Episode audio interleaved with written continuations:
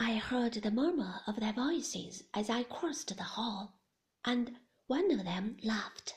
Robert, I supposed. Perhaps they were laughing about me.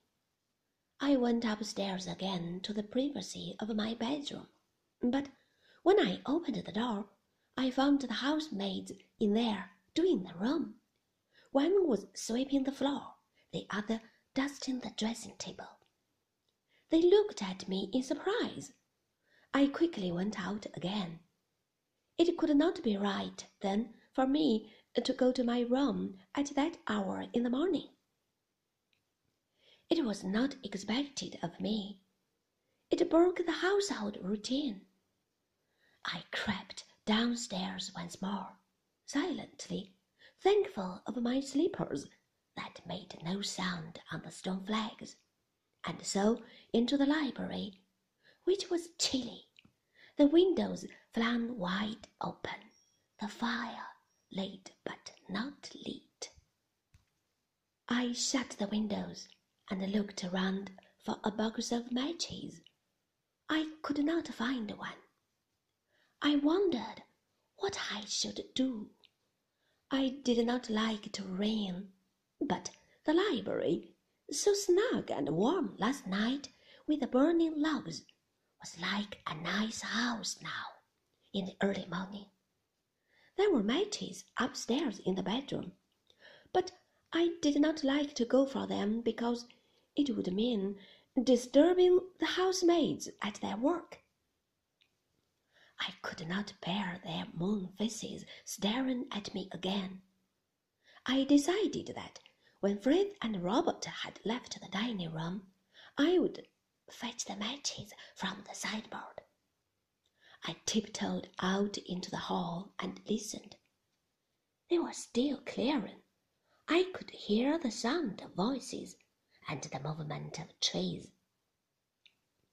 Presently, all was silent. They must have gone through the service doors into the kitchen quarters.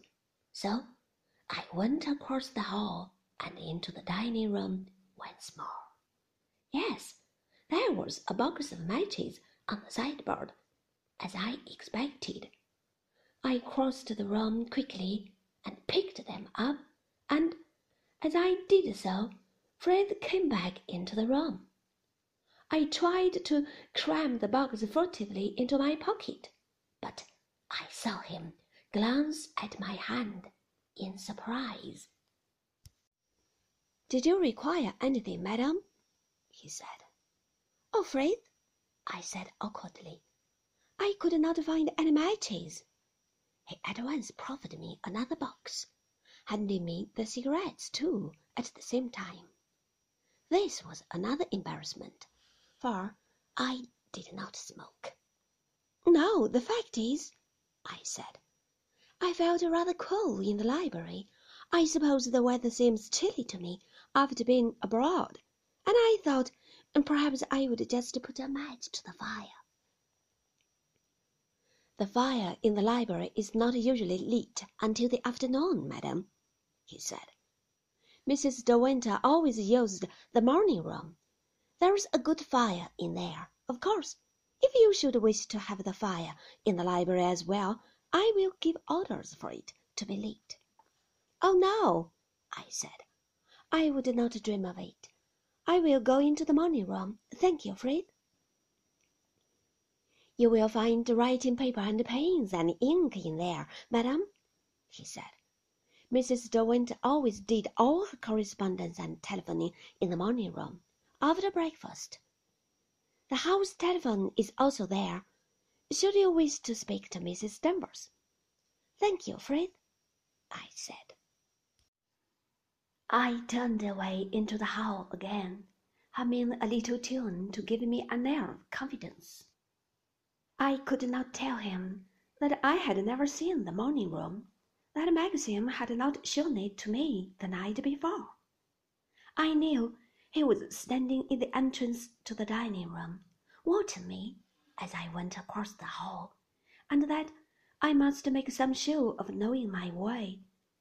There was a door to the left of the great staircase, and I went recklessly towards it, praying in my heart that it would take me to my girl. But when I came to it and opened it, I saw that it was a garden room, a place for odds and ends.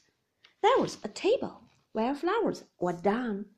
There were basket chairs stacked against the wall, and a couple of mackintoshes, too, hanging on a peg. I came out a little defiantly, glancing across the hall, and saw Frith still standing there. I had not deceived him, though, not for a moment. You go through the drawing room to the morning room, madam, he said.